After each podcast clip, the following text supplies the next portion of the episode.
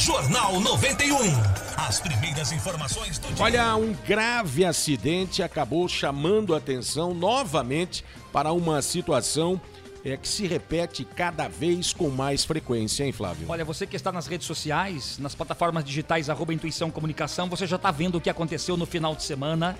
Uma tragédia, infelizmente. Dois irmãos voltavam do trabalho Puxa no sábado à noite em Araucária. Eles estavam num veículo que foi atingido em cheio por um outro carro que possivelmente participava de um racha. No vídeo dá pra perceber que o carro amarelinho ali, ó, ele passa no galeto, Não, olha a velocidade, cara. atinge o outro carro e do lado do- desse amarelinho que passa ali pela direita, ó, dá pra ver quem tá nas redes sociais tá vendo ali, ó. E a gente vai explicando pra você no rádio.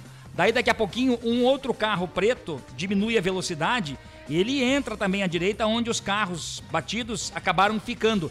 Infelizmente, com a morte dos dois trabalhadores. Que coisa, hein? Que Isso no cruzamento da Avenida Arquelau de Almeida Torres com a Rua Capivari, no bairro Costeira, em Araucária, na região metropolitana de Curitiba.